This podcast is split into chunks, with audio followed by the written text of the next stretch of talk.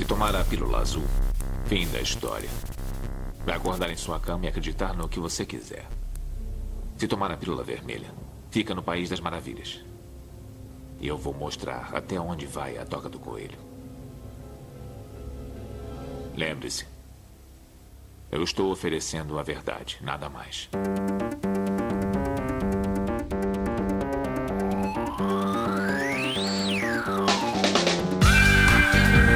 Magicando. Praise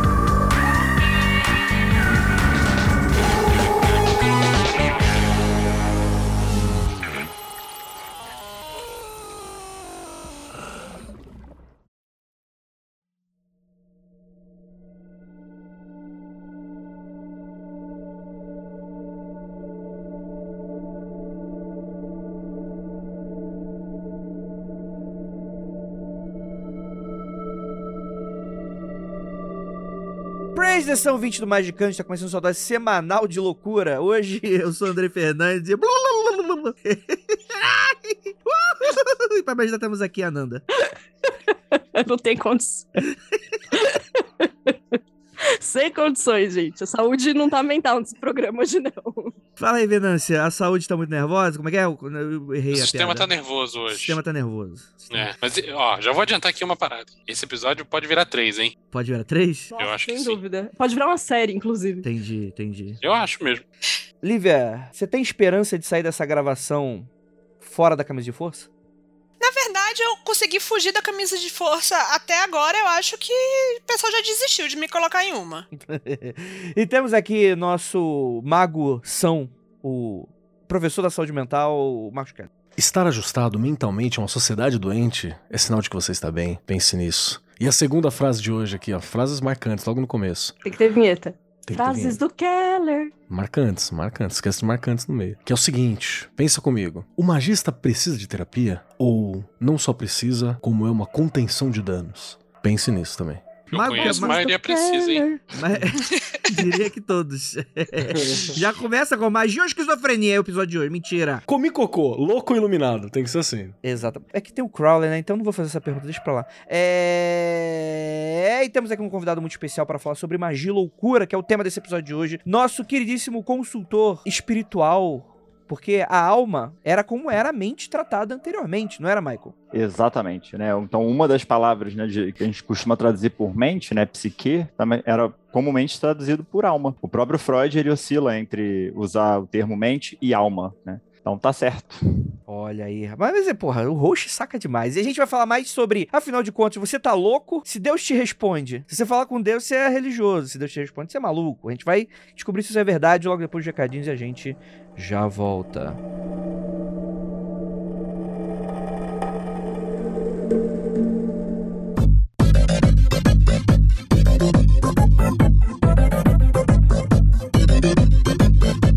E chegamos aqui em mais um recadinho do Magicando. Prometo que vai ser bem rapidinho. E pra você aproveitar esse episódio, eu só vou falar algumas coisas. Primeiramente, muito obrigado pra você que está aí escutando a gente, pra você que está sempre curtindo, comentando, mandando seus e-mails, você que manda e-mail pro Rolê do Kleber, pra você que manda e-mail pro Humans of Esoterismo, pra você que manda e-mail pra gente ler no ar no Magic Coffee Break. Gente, muito obrigado a todos vocês e é claro, pra vocês também que acreditam nesse projeto, um passinho a mais, aquele que você tem como, claro, e quer ajudar a gente, você vai lá no apoia.se barra magicando. Lembrando, magicando com CK. Com o mínimo de 5 reais, você participa do nosso grupo secreto lá no Facebook, apenas no Facebook, e pode ter o privilégio de acompanhar a maioria das nossas gravações ao vivo no YouTube. Você recebe um e-mailzinho na quarta-feira te avisando da gravação, beleza? Lembrando a todos, siga a gente nas nossas redes sociais, magicando em tudo quanto é canto, Twitter, Instagram, tudo você acha a gente, a gente sempre tá conversando, falando alguma coisinha, avisando dos episódios novos e por aí vai, tá bom? Então é isso, bora pro episódio, ficou magnífico,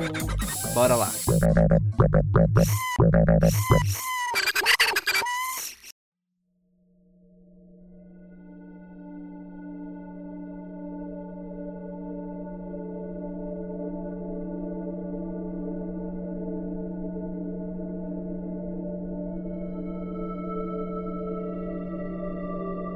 Michael, primeiramente, gostaria muito de agradecer a essa pauta maravilhosa que você aprontou pra gente de última hora, porque eu sou assim. eu falo, vamos fazer um episódio sobre X. Falta três dias pro episódio, eu falo, Michael, então, não sei se você tá sabendo, mas quarta-feira você tem a gravação e eu preciso de uma pauta. Aí ele falou, Andrei, pelo amor de Deus, vai tomar no cu. Me dá três semanas. Aí eu dei três semanas pra ele e a gente gravou melhor essa, essa- esse rolê aí. Mas Essa a, sorte, fanfic a aí. sorte do Andrei é que quem intermedia isso é a Nanda. E eu tenho medo da Nanda. Então, se a Nanda fala, faz, eu faço. Sábio, Está pronto. Então foi. Mas falando sério, assim, eu acho que é até bacana poder ah, apresentar aqui que é. Então não, não foi um grande desafio, né? Fazer essa discussão, porque é o que eu tenho feito de estudos, né? Acadêmico, efetivamente, né? Então, é, de alguns anos para cá, né? Desde o final do meu doutorado, né? Que eu trabalhei com a questão de usuário de drogas, começaram a apresentar, aparecer algumas questões da minha clínica, né? Especialmente lá no trabalho que eu desenvolvia no SUS, que tangenciava a questão da religião, né? Então, religião, magia, espiritualidade, né? Então, de alguns anos para cá, tem sido um objeto de estudo que eu tenho feito. No, no último ano, eu conduzi uma iniciação científica com alunos da graduação, que é justamente sobre esse tema, né? Então, adentrando aí o mundo da psicologia e religião. Então, foi um prazer poder participar e preparar essa pauta. entendi. Na hora que você falou iniciação científica, eu pensava que você tava fazendo iniciação com a galera. Eu disse assim, nossa,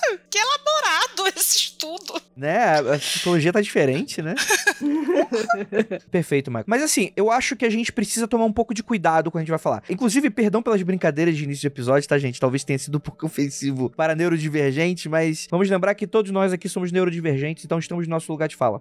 Pra brincar e se divertir. Mas é interessante porque adentrar nesse assunto é um lamaçal muito doido, né? Eu acho que essa não foi a melhor palavra nesse eh, momento agora. Mas há muito tempo que eu venho pela internet e todo esse assunto voltado pra espiritualidade, religião, magia, feitiços, ou o que quer que seja, geralmente é ligado a problemas de saúde mental por céticos, comumente, né? O que é muito doido, assim, porque por mais que eu tivesse a minha fase de ateu ateia, com os meus, no auge dos meus 16 anos, é interessante porque eu nunca consegui achar normal a associação disso com saúde mental, porque, primeiro que, pra você ter um diagnóstico, você precisa ter um profissional, né? E outra coisa é que você precisa passar Pa- por Pausa, pausa, pausa. Galera, TikTok não é médico pra te diagnosticar. Lembre-se disso. Tipo assim, tirando se você tá fazendo consulta com um especialista, e essa consulta muitas vezes precisa de diversas sessões pra a pessoa começar a rascunhar. Cara, é que vocês não estão no TikTok ativamente. Mas é muito louco que toda semana aparece um, um adolescente falando assim: Ah, professor, eu acho que eu sou isso porque no TikTok eu tenho todos esses sintomas. Eu falo, gente, que sintoma no TikTok? Você tá maluco? Sim, tá todo um negócio de, de ser neurodivergente por causa de- das pessoas chegando e conversando, falando das coisas no TikTok.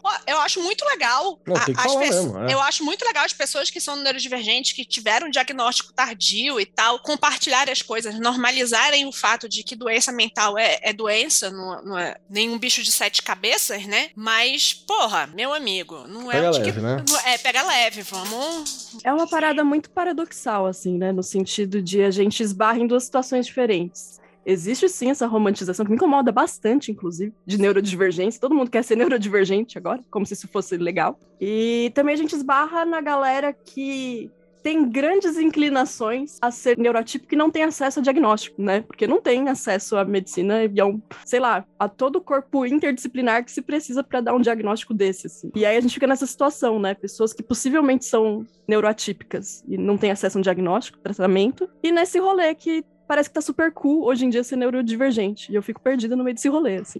Será que é por causa do nome divergente? Tem aquela série Teen também, né? É. Que puta merda. E o, e o que é curioso disso tudo, né, do que a Ananda chamou de, de paradoxo, eu concordo, né, até porque se a gente for pegar, assim, antigamente era terrível você receber um diagnóstico, né, assim, era um negócio que marcava para a vida inteira. E hoje em dia as pessoas querem diagnóstico, elas pedem, se elas saem de uma consulta com psicólogo ou psiquiatra sem diagnóstico, elas reclamam disso, né, então é, é- é uma coisa muito doida também, co- como é que a- essa perspectiva, não só de, de neurodivergência, né, assim, de que, no sentido de que a neurodivergência seria uma característica, né, não é bem uma, uma doença, né, mas a própria concepção de transtorno, né, assim, então não se usa a- o conceito de doença mental justamente para evitar estigma, né, então se fala de transtornos mentais, mas ainda assim as pessoas querem doença, elas querem ter o, o diagnóstico, né, é muito doido isso. Michael, deixa eu jogar uma bola aí. É um negócio que eu bato nessa tecla há muito tempo, acho que mais no trato pessoal do que falando publicamente. Mas uma coisa que me incomoda muito na, na- no sistema de saúde, né? Não só médico, mas profissional de saúde em geral, é que as pessoas se sentem forçadas a dar um diagnóstico justamente pela pressão que existe em se você não der, você é um merda. E muitas vezes o que eu vejo é gente dando o diagnóstico errado, simplesmente porque não pode ficar quieto ou falar, eu preciso consultar um colega, ou falar, a gente precisa investigar isso melhor,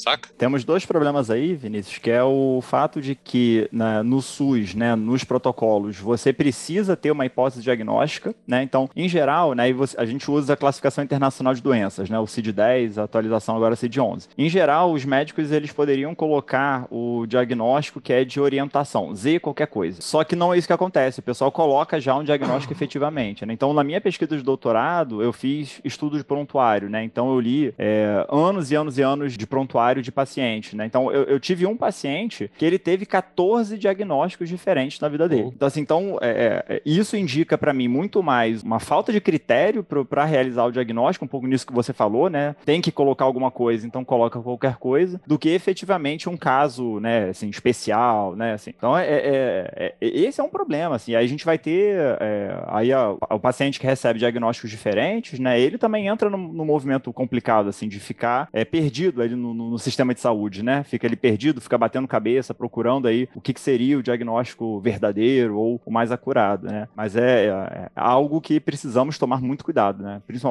a categoria do, do F, né? Acaba que isso não, não aderiu tanto na, no, no, senso comum, né? Mas a gente tem o, o, F20, né? Que é da esquizofrenia, né? E, e os F seguintes que são dos transtornos mentais. As pessoas aderem a isso, elas passam a se nomear como F, F qualquer coisa. Virou um caça americano, o F15. o F15, né? É, tem gente que já conhece que é igual F15 aí. Depende só Não do pode. estímulo certo. É, mas, cara, eu posso dar uma opinião sobre isso? Eu, eu acho que tem sim um adolescente babaca querendo se sentir especial de alguma maneira, seja ele atribuindo a si mesmo uma questão neurodivergente, mas eu sinto que talvez as pessoas procurando se encaixarem dessa maneira, talvez seja uma resposta muito natural, porque eu acho que hoje, principalmente agora no Brasil 2022, ninguém tá muito normal. Mas não tá muito normal porque a gente tá produzindo isso por a gente mesmo.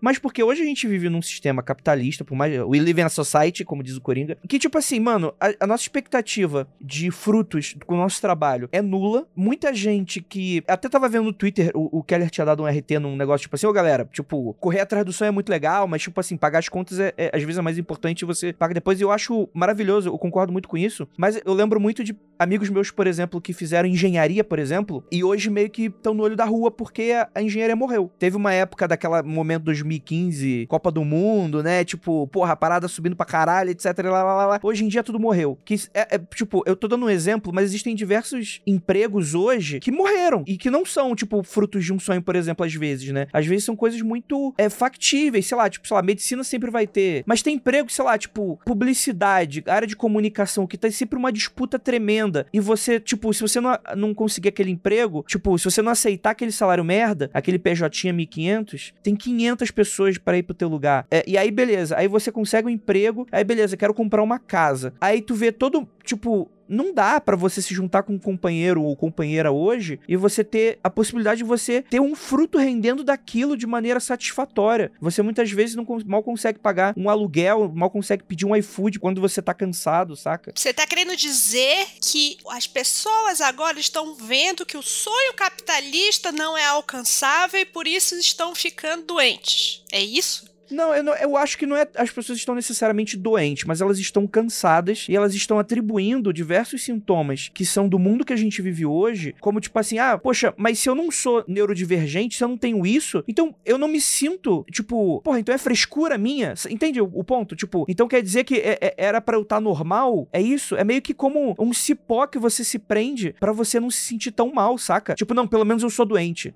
Me entendam, gente. Eu tô pirando, eu sou doente. Tava lendo uma matéria recentemente, tô até com ela aberta aqui agora que eu fui procurar, que fala um pouco disso que você tá falando, mas falando na situação de Brasil aí dos últimos anos, né? Tem uma galera chamando esse estado coletivo nosso de depressão psíquica, que é o sofrimento psíquico por agressão à democracia. Não acho que seja bem isso, mas eu acho que tá mais voltado para esse rolê que a Lívia tá falando, assim, de contradições e mazelas do capitalismo. Assim. Isso não é novo, tá? Isso aí já é desde o Freud, mal-estar na civilização já tem uma discussão que vai se aproximar disso, apesar de não falar especificamente do. É, é. O rolê capitalista, né? Uma questão de vai e vem, e nessa agora tá só exacerbada, e as pessoas podem, estou levantando uma hipótese aqui, que as pessoas podem estar dizendo assim, ok, não pode ser que a sociedade esteja doente, então tem alguma coisa comigo que não está encaixando e eu tenho que descobrir o que é, porque quando eu descobrir o que é, eu posso tomar três comprimidos e resolver esse problema. Esse é o discurso liberal clássico, e além do mais, é uma das grandes críticas que a psicologia sempre sofreu também, né, Mark? Que você tá adequando o cara para uma sociedade doente, por aí vai. Exatamente. E, e só para constar, para somar uma parada com o André, isso não é uma coisa que tende a melhorar. Tem uma pesquisa da UFRJ, que eu estava discutindo inclusive com um grupo de alunos até pouco tempo, que existe uma série de profissões que já se espera que não vai existir a longo tempo. Auxiliar de escritório, assistente administrativo, servente de obra, vigilante, é, vendedor de comércio varejista, porque no mundo inteiro você está tá desaparecendo esse processo, né? os varejistas tem só uma pessoa que observa aquilo tudo. Professor de nível fundamental. Fundamental acho que ainda, ainda vai longe, mas nível, nível intermediário ali já é uma coisa mais complicada, você vai conseguir massificar isso. Motorista de caminhão com carro, com os carros autônomos e por aí vai. Então são coisas que ao longo dos próximos anos tendem a assumir. Todas essas profissões é a profissão do populacho. É por isso que tem as discussões, por exemplo, a respeito de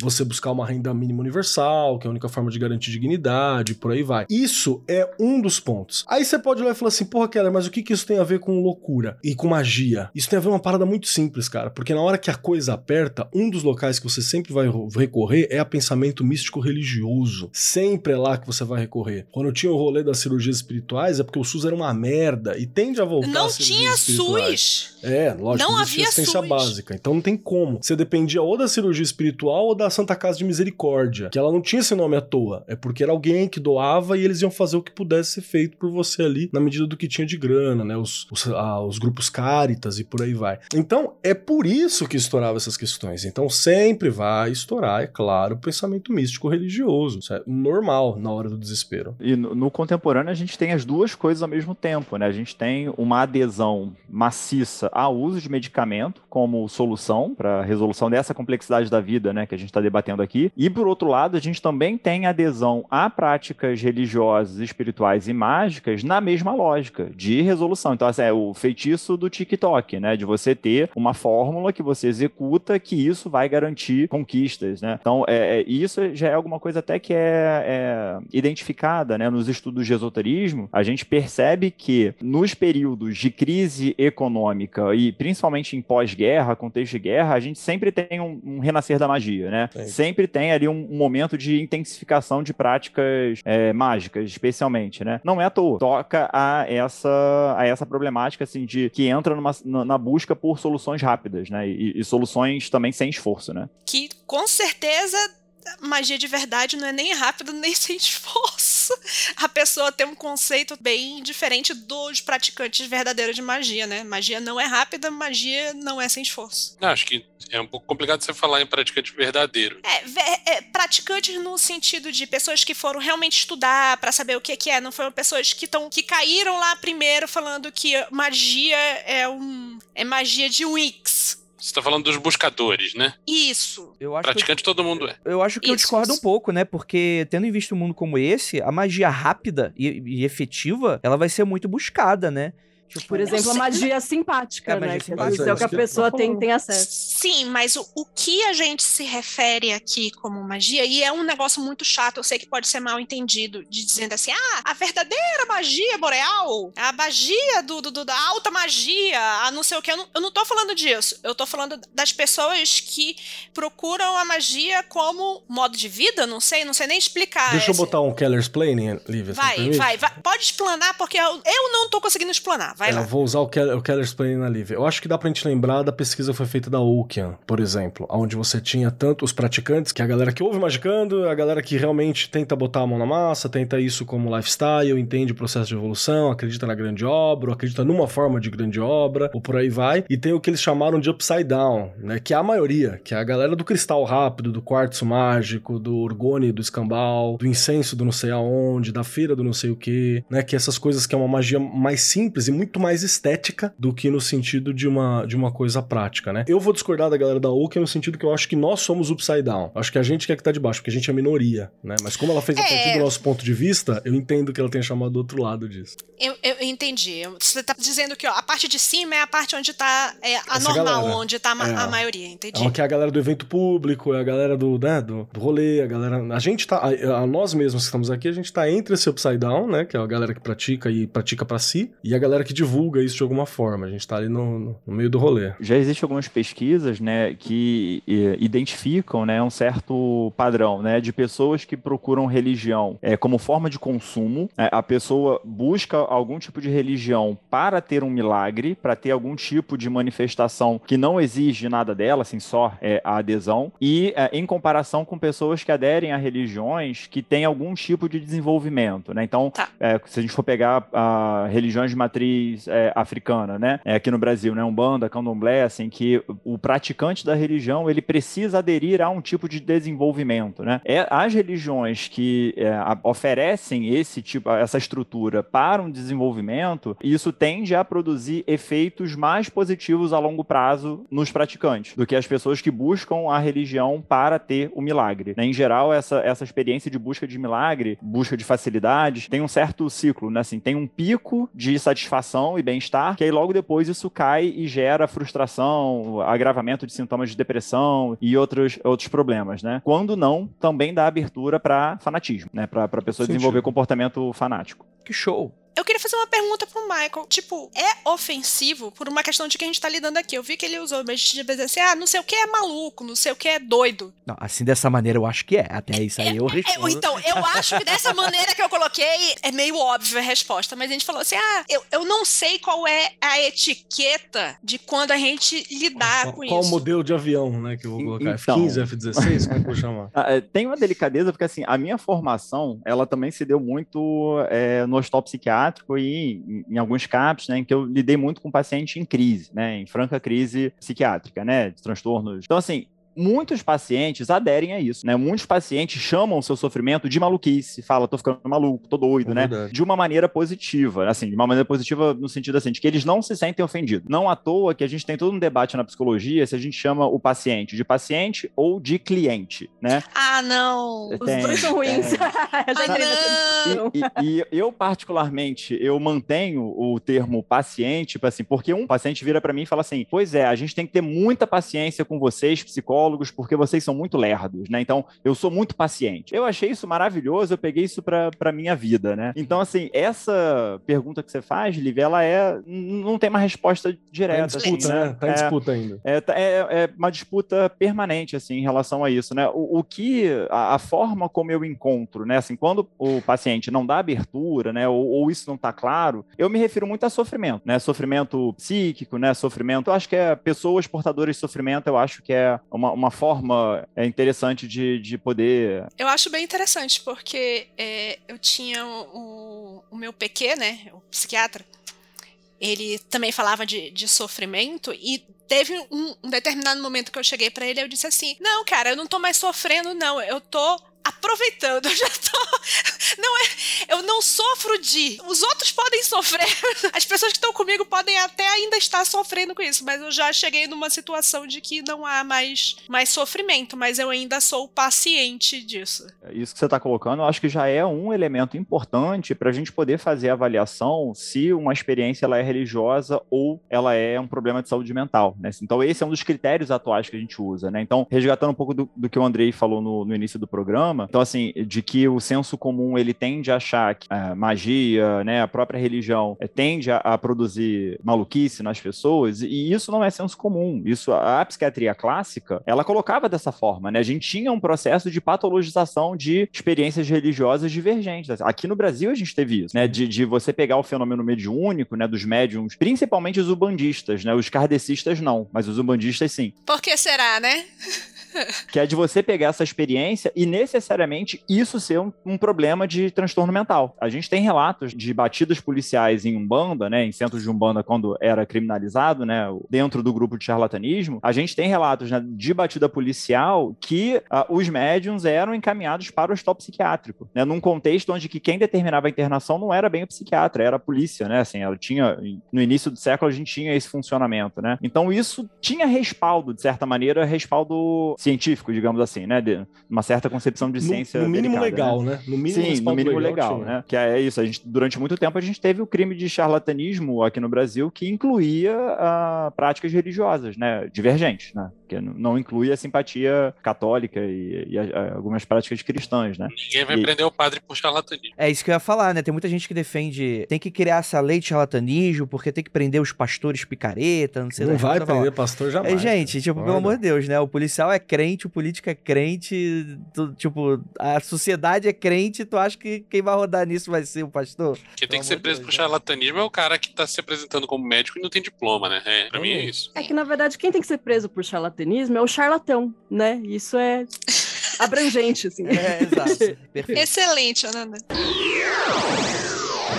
Cara, assim, eu acho que tem algumas coisas que a gente abordou, inclusive, no, nos episódios do Mundo Frio que a gente gravou, que eu quero voltar a gravar, inclusive, né? Tem muitos temas que eu gostaria de abordar com relação a isso, situação manicomial, é, diversas questões históricas que a gente teve no Brasil, associando todo tipo de questão à loucura. Mas aqui eu queria puxar um pouquinho isso, assim. A gente precisa falar pro nosso ouvinte, e aí eu vou até pedir puxar o Michael com relação a isso, que a psicologia mudou bastante do século XX pro século XXI, né? Eu queria que você falasse um pouquinho sobre isso, porque, beleza, a gente tá lidando aí com uma questão socioeconômica, política, da questão de você prender o cara no terreiro, mas, de fato, sempre existiu essa associação, a pessoa está se comportando de uma maneira anormal, tendo em vista a sociedade, né? E a, a psicologia não vê mais dessa maneira, né? É, perfeito, assim, é, você comentou, né? A psicologia, na verdade, ela, ela continua em evolução, né? Como, como campo científico, né? Tem um detalhe que eu acho que é importante também é esclarecer, assim, que a psicologia ela não é um campo é, unificado, digamos assim, né? Então a gente vai ter é, um primeiro momento a psicologia que vai se interessar é, por questões mais é, cognitivas, né, das funções psíquicas, e a gente vai ter a psicologia enquanto tratamento, né? Normalmente a gente fala de psicologia como um bloco só, mas isso tem tensionamentos internamente. Então, historicamente, isso também acontece. Tanto é que, se a gente for pensar em tratamento psicológico, é, ele começa fora da psicologia, né? Então, Freud, ele, quando ele cria a psicanálise, ele não criou dentro da psicologia. Ele criou a psicanálise como uma prática à parte, né? Com o tempo é que a psicanálise foi sendo absorvida pela psicologia, e aí agora, né,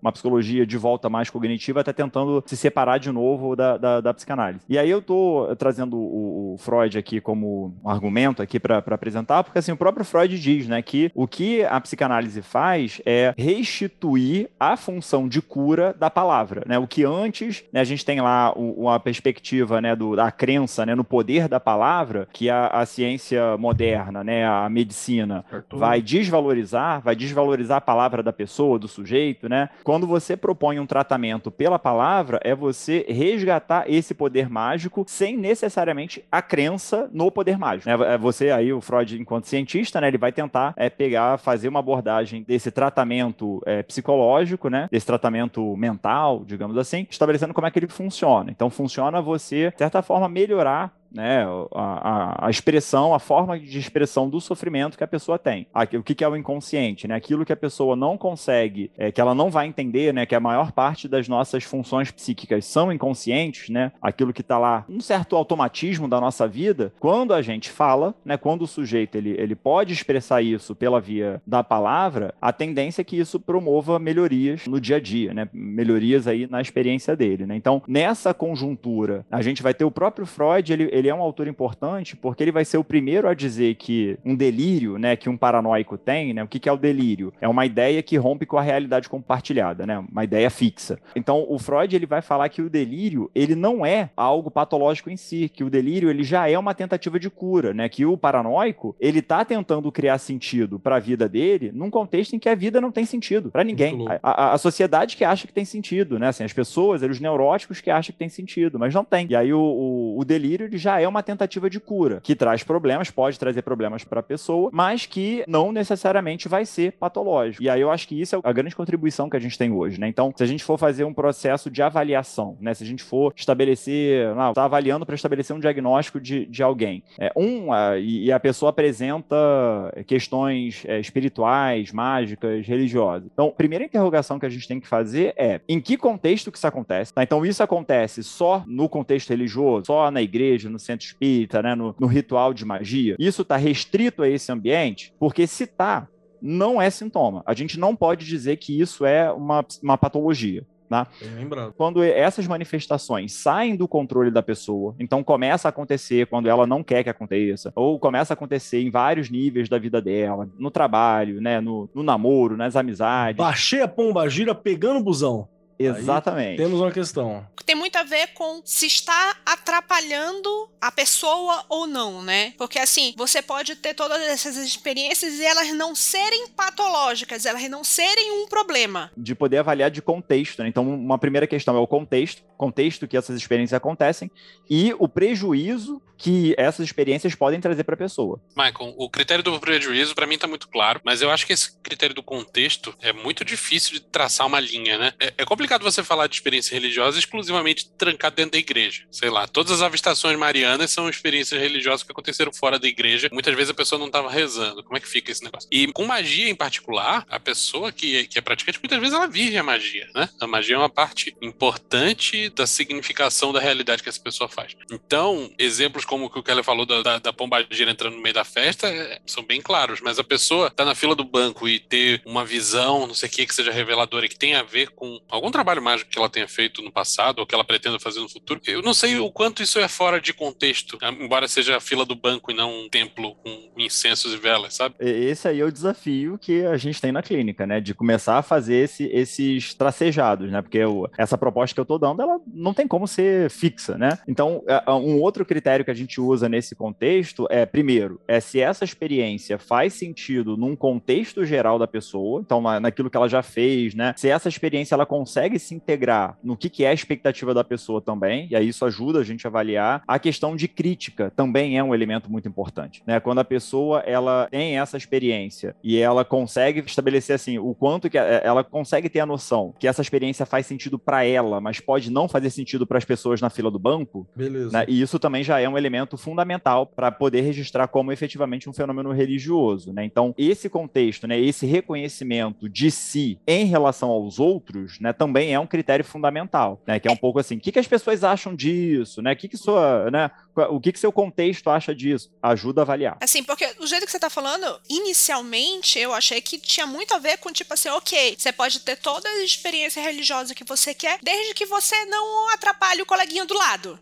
Então é só uma questão de saber se comportar em público. Isso me pareceu muito hum, cerceante da pessoa. Você é mais preocupado com a sociedade não se perturbar Olha, com aquela talvez pessoa. até seja, né, mano? Mas eu não quero ver uma pessoa dando cambalhota do meu lado no, no, no Itaú, bicho. Eu tenho um olhar nisso aí Meio também, cara, que eu, eu acho que a gente tá se apegando à letra, tá ligado? Não à aplicação dela, assim, tá, tá meio apegado do termo. Porque, por exemplo, quando a gente fala sobre prática mágica, sei lá, se eu tô na, fiz um trampo mágico, tive uma revelação na fila do banco, eu fiz um trampo mágico. Então eu estou esperando que algo aconteça em algum momento. O problema é, sei lá, tá ligado? Não fiz nada. Eu tô só caminhando num, num negócio e eu vou trabalhar ou fazer alguma coisa e eu tenho uma súbita questão espiritual que ela toma aquilo, toma toda a atenção daquele momento da minha vida, coisa que eu não consigo executar uma vida comum e tal. Aí a gente tem uma parada. E mesmo assim eu sei que ainda ainda é nublado. Porque, sei lá, você deve ter uma, uma porrada de sábio, uma porrada de gente mega valorizada que tem isso por um tempo X. Então faz sentido. E- mas é só lembrar pra galera que também são nortes, né? Não é a letra na fechada da letra, né? Ela, ela é uma questão de norte. E pra fechar essa questão, por exemplo, quando você fala até as religiões de matriz afro, normalmente você tem até um espaço pra que isso ocorra, né? Sei lá, você vai numa num, num terreiro de umbanda, você tem a parte específica que ali tudo bem, você entrou e caiu. Aí o cara entrou, caiu, já manifestou alguma parada, beleza. Mas você tem, você tem um, um- delimitado de espaço, você tem ritos que ajudam a proteger. Isso me lembra, por exemplo, a ayahuasca. A ayahuasca tem estudos que falam que ela é um- uma substância que é viciante, que é terrível, assim. Ela, é, ela causa uma dependência até um certo ponto se você utilizar ela fora dos ritos. Os ritos são uma defesa, sabe? Os ritos são uma forma de você ter um controle, os ritos são uma forma de você ter um lidar. E aí você tem a proteção do rito, né? Não, eu ia fazer um Michael explaining, assim, que eu acho que quando ele expõe essas diretrizes que ele tem, né, de, de consultório, não é nem um julgamento, né? Tipo, vou julgar se você está incomodando os outros ou não. É mais uma questão analítica, né? Mas ele ter ferramentas aí, subsídios, para entender o que está acontecendo, né? Perfeito, tem um padrão, que né? é, é por isso que acho que ele faz essas perguntas, mas não, não tem um juízo de valor aí, né? É, eu, eu tenho um exemplo pra dar da ficção que eu acho que Da demonstra. ficção. Da ficção. Da ficção do dia a dia ou da ficção mesmo? Não, não existe ficção do dia a dia. Ficção é o livro que você tá Ah, você não tá lendo jornal. É, tudo bem. Eu acho que eu fui um pouco, né, exaltado demais. Leviano. Leviano, foi leviano. Inocente. Leviatã.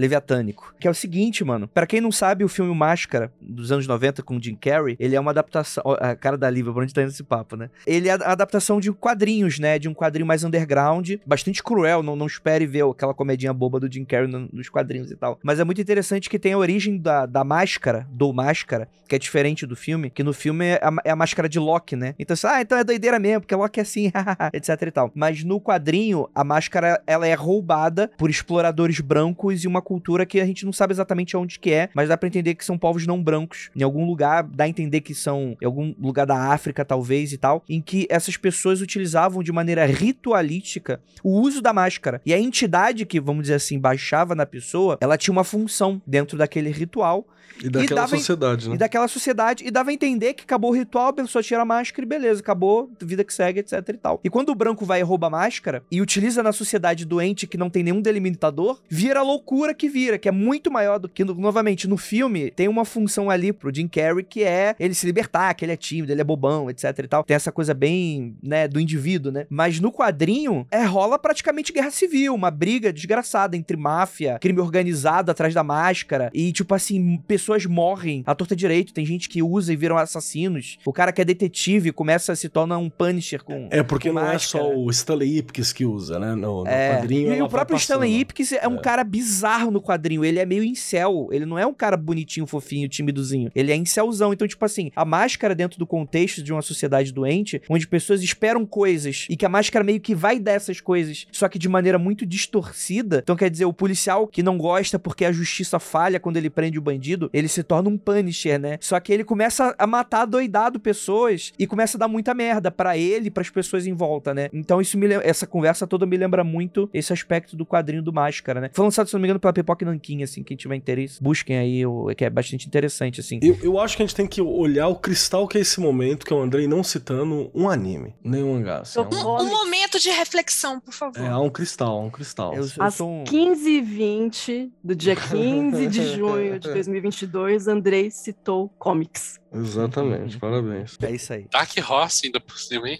É. Faz sentido, Michael, o que eu acabei de falar, ou eu só falei loucuras? Fala não só pro esporte, Michael. Fala assim, não. Não, faz, faz total sentido, sim, André. E, e é justamente o critério que usa. Assim. Então, é, é, vou trazer uma, uma situação problema, né? Que eu acho que é, que é boa pra gente poder pensar e discutir. Né? Então, situação problema é a seguinte: pessoa que é feiticeira, né, que oferece serviços, né, uma pessoa reconhecida na comunidade que ela habitava, né, oferecia trabalhos mágicos e, e era alguém muito procurado, muito requisitado. Num determinado momento, essa pessoa quebra o carro do vizinho todo, quebra com pedra, taca. E, é, e aí depois, quando ela é abordada pelos policiais e pelos bombeiros, é, essa pessoa alega que ela estava ouvindo os pensamentos do vizinho e que o vizinho queria fazer mal a ela, que o vizinho estava prejudicando, então ela estava se defendendo do ataque mágico que esse vizinho estava fazendo. E aí vai para avaliação. E aí, no contexto da avaliação, uma das primeiras questões que a gente tem que trabalhar com, com um paciente né, que, que se apresentaria é: bem, se você é feiticeiro, né, por que, que você não, defend, não se defendeu magicamente? Por que, que você não se protegeu? Ou por que, que você não atacou magicamente? Por que, que você precisou atacar na realidade? Você precisou quebrar o carro do seu vizinho para isso? Né? Porque aí a gente já tem uma situação em que sai do controle. Né? Alguma coisa que já fica divergente com a crença pessoal que essa pessoa tem, e também isso traz é, problemas concretos na relação dela com, com o vizinho. Então, isso também é um, é um ponto em que a gente vai avaliar, assim, saiu completamente de contexto. E aí, né? Como é que a gente vai trabalhar essa situação, né? Assim, uma situação delicada porque a pessoa, ela passa a alegar preconceito religioso, né? Nessa abordagem que os policiais e os bombeiros fizeram. Mas aí a gente tem que trabalhar também esse elemento, assim, bem, se você tá dizendo que esse, o, o, vizinho te lê a sua mente, né? Você sente ele mandando energia negativa, que ele tá fazendo ataque mágico, por que que você não se defendeu magicamente, né? Por que que você partiu para a realidade, né? Para o concreto e você quebrou o carro dele. Então acho que é, ajuda a ilustrar um pouco essa, o tensionamento aqui da... Você indagou ele de porque você não seguiu as próprias regras que você estabeleceu, né? Essa é uma boa questão aí, mano. Por isso que no Harry Potter não dava para sair no soco. Um e eu tenho uma boa resposta para isso. Hum. Porque magia é um negócio que você faz para turbinar resultado do que você faz no mundo da realidade consensual. Ou seja, você só fazer magia para o seu vizinho se fuder e não fazer nada ativamente no, no material para esse cara se fuder é, é, um pouco de. É tipo ficar batendo boca na internet e não trocar um morro, entendeu? Aí Mas... é assim que a gente aprende com quem a gente se casa. Tá vendo? Ouvinte. Mas aí no contexto, Vinícius, assim, é isso, né? A alegação era de ouvir a voz do vizinho, não tinha nenhum embasamento ali que esse vizinho efetivamente prejudicava, assim, né? Então não tinha nenhum elemento ali, né? Pensando do ponto de vista até de instituições leigas, né? Que a gente tá aqui, né, cuidando disso, né? Polícia, bombeiro, SUS, né? Então a gente não tinha nenhum elemento ali, é, de fato, do, da ordem do concreto que indique que esse vizinho estava fazendo mal a ela. Era o relato apenas de ouvir a voz e sentir as energias, né? Então entra também num campo extremamente subjetivo, né? Que aí, aí a resposta que a pessoa dá é uma resposta muito objetiva para alguma coisa que se apresenta subjetivo. Foi desproporcional a resposta. Não, e, e, evidencia como a linha ela é clara, às vezes, né? Ela também é tênue, né? Ela, ela, às vezes ela é muito clara, isso que eu tô dizendo. Às vezes você vê a linha e fala, tem uma linha aqui. Aí dá um pouquinho de tempo, você olha mais pra frente e fala assim, aqui a linha, eu sei que a linha tá em algum lugar aqui, mas é, a, aonde? Vou é puxar aqui. aqui. que a Tamara falou aqui no, no chat, né? Me lembrou o caso da mulher que jura que tá com um chip no dente que, que foi lá quebrar clínica de dentista, né? É, esse e aí? semana, exatamente. É, mano, eu, eu não ouvi direito esse, esse caso. A pessoa foi no dentista e foi chipada, é isso? É, bom que você usou bem a sílaba no momento correto. Ela foi chipada no dentista, ela acusa, e ela volta, acho que, an... não sei se anos, meses, ela volta um tempo depois com o marido, filho no colo, e começa a crespar ali no, no, no, no hall de entrada ali com, com as secretárias. Ela, ela tava chipada e que tudo tava sendo ouvido, todas as conversas, todas as falas.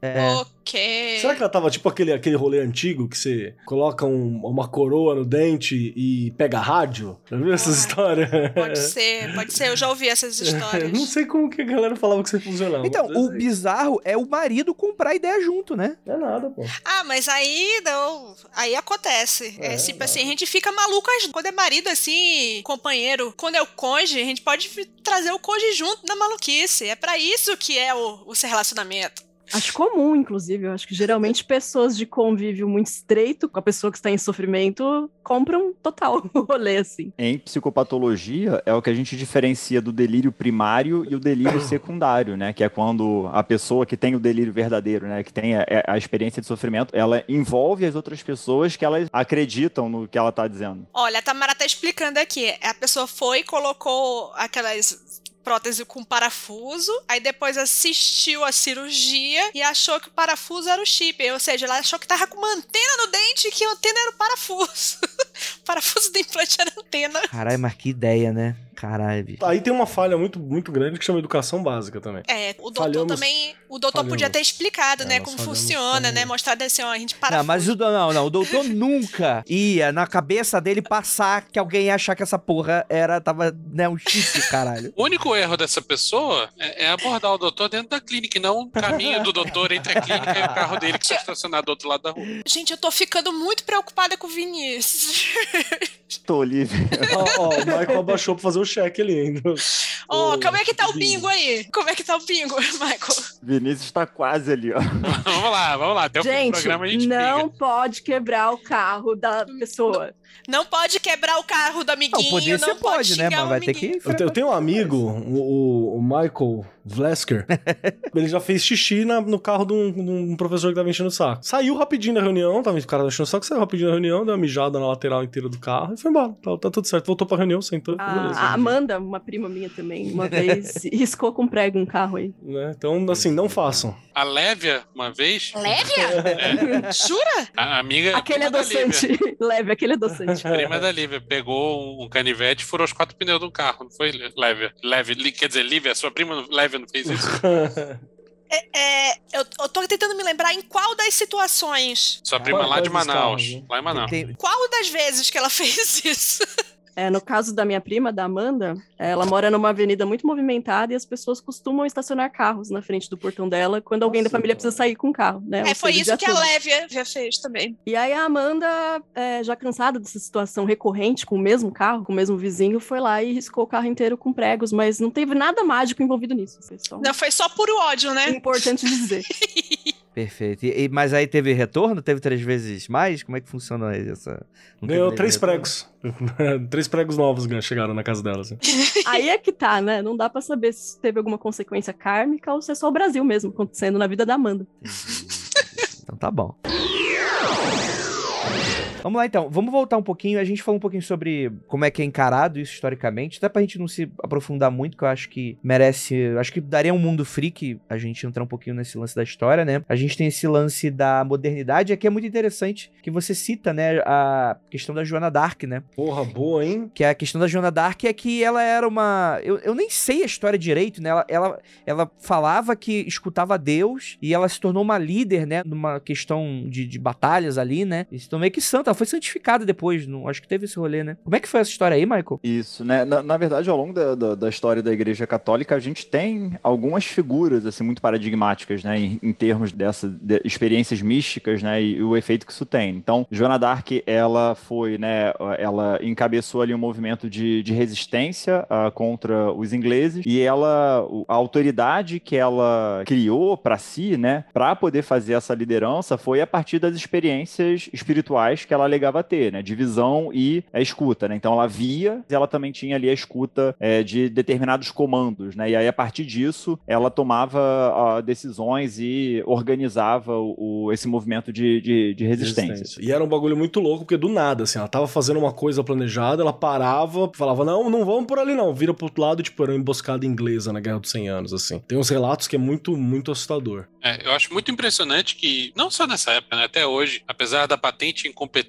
da maior parte dos militares e principalmente nos cargos de alta patente, porque até que o pessoal de baixa patente sabe pintar direitinho o meio fio, mas o, o pessoal estuda muito teoria de guerra, estudam batalhas antigas e tal, e isso é lá desde a época dos romanos, os, chineses faziam isso já há muito tempo, milênios atrás, e o lance é, Joana d'Arc conseguiu vitórias no campo militar sem experiência prévia, tal qual o Camponesa. Henrique Cristo jogando boliche. Vamos lembrar disso, boa lembrar do Henrique Cristo. O Henrique Cristo é muito bom no boliche, né? Lembrar que a, a Joana Dark era camponesa, então ela nunca tinha recebido nenhum tipo de, de serviço militar, e se eu não me engano no século XV, porque é a Guerra dos 100 Anos, né? E guerra do século XV é quando Portugal e Espanha se expande, só porque a Inglaterra estava ocupada guerreando, então o mar não tava pra eles. Então acho que esse período. Que você tinha uma, uma sociedade estamental, então jamais um camponês ele, ele ia governar ou organizar qualquer tipo de tropa ou ser levado a sério, assim. Só quem fazia isso eram os nobres. E não, ela, por funcionar, ganhou, esse destaque. E de novo, maluquice, foi chamada de maluca, né? Recentemente foi chamado, no fim do século XIX foi chamado de maluca, que é quando você tem o auge dessa medicina, né, cientificista. Ela foi chamada de maluca, antes era chamada de demônio, e recentemente tem um processo de reestruturação da imagem dela, né? Inclusive chamando ela de La Pucelle, né? A donzela, assim, blá blá blá. Hoje em dia a visão é por que não tudo, todas as alternativas assim? Um adeus, Tipo um isso. maluco e uma feiticeira. E isso, essa provocação que o Vinícius faz, ela é boa, assim, né? É muito boa, porque assim, aí a gente tem que levar um outro problema, que aí é um problema também que eu tento é, lidar com isso, né, na academia, que é de que maneira que a gente faz um, um estudo acadêmico desses fenômenos sem entrar no debate do se existe ou não existe, né? Porque não é lugar da ciência dizer que existe ou não existe, né? Se Deus existe ou não, assim. Caso da Joana Dark, ela é, é, é bom porque, por isso, porque assim, traz um problema que é, a gente tem lá o, o último debate agora recente foi a partir de, de, de estudos lá, deram lá o diagnóstico dela de epilepsia. Ela teria lá o epilepsia do lobo frontal do caralho A4. Isso não explica é, como é que ela obteve o sucesso né, no, no, no movimento militar dela. Assim. Então, pode explicar os fenômenos, mas não explica o sucesso. Né? E aí a gente vai ter o problema que, assim, é, essa situação ela é muito singular. Não tem como você reproduzir em laboratório. Não tem como a gente colocar isso assim e vamos repetir isso e ver é, para é, estabelecer como é que funciona, né? Então, é, a gente precisa é, olhar esse, esse fenômeno e colocar em contexto de novo, né? Qual é o efeito e qual é a consequência disso, né? Então, a própria figura do, do Henrique Cristo, ela também é boa para discutir isso, né? Que é o que lá, por acaso, o Henrique Cristo, até onde eu soube, ele odeia estudantes de psicologia, né? Porque quem não, né? Quem não, né? O estudante de psicologia ainda tá naquela fase de que ele tá achando que ele, em algum momento, vai ele emitir luz própria. Depois Exatamente. passa. Então, o, o, motivo que o Henrique Cristo tem ranço dos estudantes de psicologia é porque durante um período, né, as pessoas pediam para entrevistar ele, né, para conversar e tal, e depois usavam o discurso dele como ilustração de delírio, né? Tá vendo? Ele é um delirante, não sei o que para. E ele ficava muito, ele ficava muito irritado, porque assim, ele não é um delirante, ele é um religioso. Né? Então, o que ele tem é uma experiência religiosa. E aí, de novo, a gente volta com a questão: como é que a gente delimita o que, que é religião e o que, que é maluquice, né? Vou chamar aqui de maluquice, né? Porque assim, o Henrique Cristo, ele tá lá, muito bem obrigado lá no, no sítio dele lá, ele tem as pessoas que acreditam nele, ele tem um grupo de, de, de pessoas que seguem ele, né? Aparentemente ele não tá em conflito com a, a, cidade ou o lugar que ele habita, né? Então dá pra gente pegar olhando de fora, dizer que é um delírio, né? Ou, ou como é que a gente desvaloriza essa experiência que ele fala que é religiosa, dizendo que é uma experiência patológica. Então isso também é um problema. Não, não é, é simples de, de... Tô pra te falar que tem dia que você pega um discurso do, do Henrique Cristo, assim, inclusive tem uma, uma entrevista dele lá com a galera do, do Mitografias, né? Que é muito legal o material, inclusive, uma revista legal, uma entrevista legal pra dar uma olhada. Que você olha pro cara e você, você fala assim, ok, ele, ele, tem uma coerência interna muito bacana, assim, em vários momentos. Ele falou coisas muito mais lúcidas do que muitos outros líderes religiosos de grande escalão e de que parece estar negando a materialidade. Ele não nega a materialidade em vários momentos, assim. Tem uma, uma compreensão muito. Fala coisa muito, muito mais né? que faz sentido com a realidade do que muitos líderes. Ponto. Ponto, né? Vamos lá então, vamos entrar aqui de cabeça aqui na magia então, porque é o seguinte, eu acho que eu nunca tive uma experiência de falar assim, caralho, vi uma parada que eu não sei explicar. Teve um caso, tipo, quando eu era moleque, mas não, sei lá, tipo, na minha cabeça tá com sono, ou qualquer coisa assim, mas não, não é recorrente de escutar, de ver, Sentir cheiro, você sente cheiro de qualquer merda, às vezes até. Você é... diz assim, absolutamente, sem dúvida, né? Uma coisa é, que eu sem dúvida, assim, tipo, por exemplo. É, cheiro pra mim, é, no, no, na pior das hipóteses, eu tenho um AVC. Uhum. Mas, tipo assim, tem muita gente da magia que atribui experiências muito fortes relacionadas à visão, a olfato, que é uma coisa que pra pessoa é, cara, foi aquilo, principalmente porque não foi algo destacado do âmbito religioso praticante, né? Então foi um resultado direto de algo que ela fez. Como é que eu explico isso na visão da psicologia? Será que eu preciso explicar isso na visão da psicologia? Isso, a pessoa está louca, Michael? Me ajude. Pois é, precisar explicar é, é o ponto que a gente fica aí tateando, né? O ponto onde acaba que, de certa forma, né, no que eu tenho né, começado a divulgar um pouco mais o, o, os estudos, eu tenho recebido algumas críticas um pouco também nesse sentido, né? Assim, de, de feedback, assim, em relação a isso. O que eu acho que talvez a gente possa pensar, né? Talvez a gente tenha que colocar aqui um jogo, assim, um pouco do que o, vocês aqui do, do, do Magicando, vocês colocam, principalmente o Keller, que vai falar que magia é esquizofrenia controlada. Então, é essa ideia, ela é interessante, né? Da gente poder pensar nessa medida, né? Que uma prática mágica, né? Um, um ritual, ele visa é, induzir a experiências que é, quebrem, né? O, o modo de funcionamento. Eu acho essa ideia muito interessante, porque você pensa uma prática mágica em que a pessoa ela vai buscar uma quebra da coerência interna, né, uma quebra da experiência egóica dela, assim, trazer um certo elemento irracional, sem sentido, né, para é, atingir um certo objetivo. Né? Então, a, a, o, o, modo de. A gente só faz magia porque a gente tem problema. Né? Se a gente conseguisse resolver nossos problemas de outra forma é, que não magia, a gente não precisava. Né? Então, é, em geral, esse problema, ele. Uh, no que a gente não está conseguindo resolver ele, ou está muito fixado, essa autoindução de uma esquizofrenia, né, para quebrar essa linha de raciocínio ou esse padrão de comportamento que não está dando certo, ele é interessante, né? Ele pode induzir justamente a você ter outras perspectivas, você conseguir ver o problema de uma outra maneira, né? A gente sai do, do que é do, do senso, do, do sentido já estabelecido para a produção de novos sentidos, né? Novas possibilidades de, de sentido, assim. Então, esse é um caminho interessante, que assim, que aí eu acho que esbarra muito também, né? É, o pessoal da psicologia evolutiva tem, gosta muito de estudar religião, e aí o pessoal também está se aproximando agora da, de poder pensar magia, né? Então, um dos elementos que, eles trazem, né, que, de, de, contribuição, é justamente o que diz respeito aos estados alterados de consciência. Né? Então, né, a, a, existe até a hipótese, né, que são os estados alterados de consciência é, é, induzidos por elementos exógenos, né, por drogas, né, e erupções vulcânicas e tudo mais. Que esses estados alterados de consciência foram que é, permitiram, né, a, a, evolução da linguagem simbólica dos seres humanos. É, e aí ele vai colocar em jogo, né, que ainda hoje nós seres humanos racionais, né, ou que tenta organizar nossa vida na maior parte do tempo racionalmente, nós precisamos de momentos de quebra dessa racionalidade, né? Que aí isso pode se expressar em festa, em boate, em futebol, né? E em religião. Uh, e aí no caso da magia, né? Em poder pensar isso dentro de um contexto de um, de um ritual mágico, né? Então, por essa via, né? Assim, de, de, qual é a forma que eu tento abordar em pesquisa, né? Que eu estou tentando abordar através, eu tenho feito algumas entrevistas, né? Com praticantes de magia para tentar estabelecer isso. Então, uma das vias que eu, que eu encontro, né? O que eu tenho é, escutado, é, são pessoas que é, usam da, da estrutura do ritual justamente para induzir um estado alterado de consciência e ter acesso a uma outra forma de pensamento que não a racional linear. Né? E aí, com isso, ela poder, é, enfim, poder a, a, produzir mudança é, na, na, sua vida interna com a expectativa de que isso faça mudanças na, na vida externa. Cara, você falou tanto, eu tenho muita coisa que digerir ir, ir nisso, mas assim, pegando as minhas experiências, faz todo o sentido. A ideia da, da quebra do tipo de raciocínio raciocínio e tal, e a ideia de fazer mudança externamente,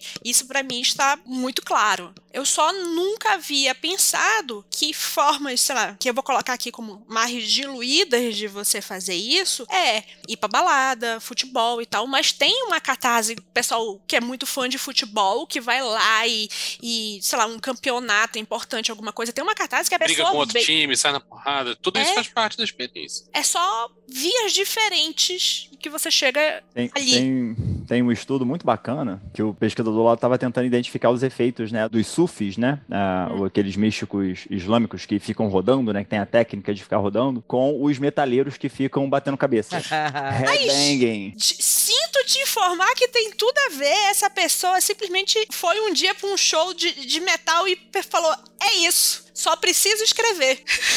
o, que eles tentam identificar é justamente os efeitos que essa técnica né, tem no padrão de pensamento do, do, de quem faz, né, da, da, prática. Né, assim, é isso. Então, os sufis vão fazer isso dentro de uma linguagem simbólica é, religiosa e o metalheiro vai fazer dentro de uma linguagem simbólica musical. Que aí eu acho que isso também dá abertura para uma outra ponte, né, que é o Alan Moore, por exemplo, defende, que é pensar a magia como arte. Né? Eu acho que toca nesse mesmo ponto da irracionalidade, né? A necessidade que os seres humanos têm de algum elemento irracional Pra então, fazer eu acho que o, irracional é mal entendido nesse caso.